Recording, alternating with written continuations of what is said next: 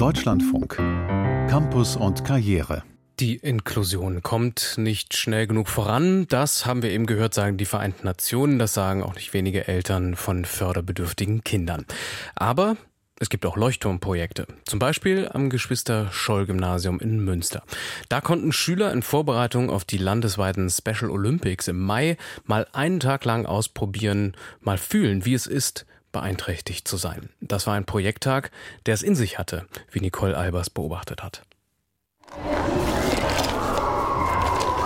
Elif Asiltürk versucht Wäscheklammern, Tischtennisbälle, Ringe und Murmeln aus einer Kiste zu greifen und zu sortieren. Ganz schön schwierig, denn die 13-Jährige trägt eine blickdichte Augenmaske und dicke Winterhandschuhe. Ganz schwer, weil also diese großen Sachen waren eigentlich einfacher, aber die kleineren Sachen waren ein bisschen schwieriger weil man die nicht so ganz fühlen konnte. Ein paar Meter weiter versucht ihre Mitschülerin Anna Köhler ein Hemd zuzuknöpfen.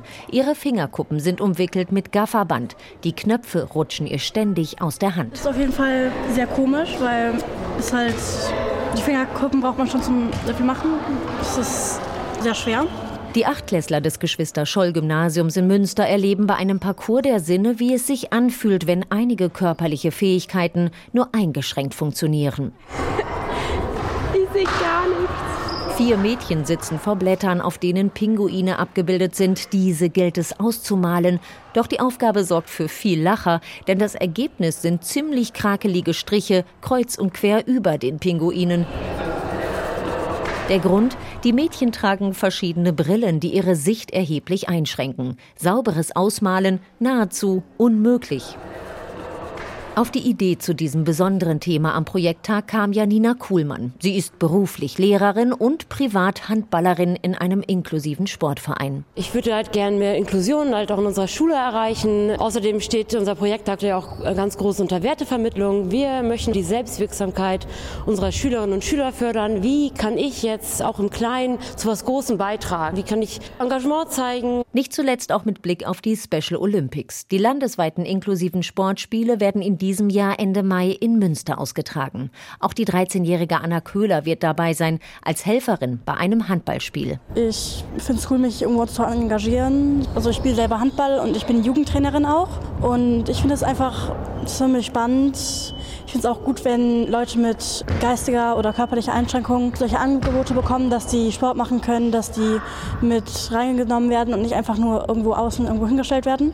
Erste Erfahrungen beim inklusiven Sport machen die Achtklässler schon an diesem Projekttag. Jugendliche einer Behindertenschule aus Münster sind ebenfalls in der Turnhalle dabei.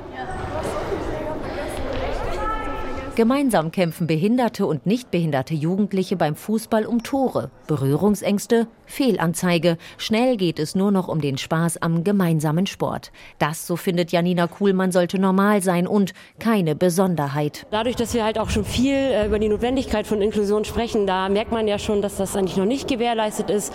Wir sind eine inklusive Schule, haben Klassen mit Schülern äh, mit sonderpädagogischem Förderbedarf. Allerdings merkt man ja, es gibt unterschiedliche Schulformen, es gibt den zweiten Arbeitsmarkt und da wollen wir einfach die Menschen ja zusammenbringen und auch künftig. Spätestens bei den Special Olympics wird das wieder ein großes Thema sein. Die Jugendlichen am Gymnasium wollen auf jeden Fall dabei sein und die Sportler anfeuern. Lautstark und mit selbstgestalteten Plakaten und spätestens seit dem Projekttag auch mit einem ganz anderen Blick auf das Thema Inklusion. Ich fand es war sehr schön und ich nehme mit, dass Leute mit Beeinträchtigungen deutlich schwerer es haben.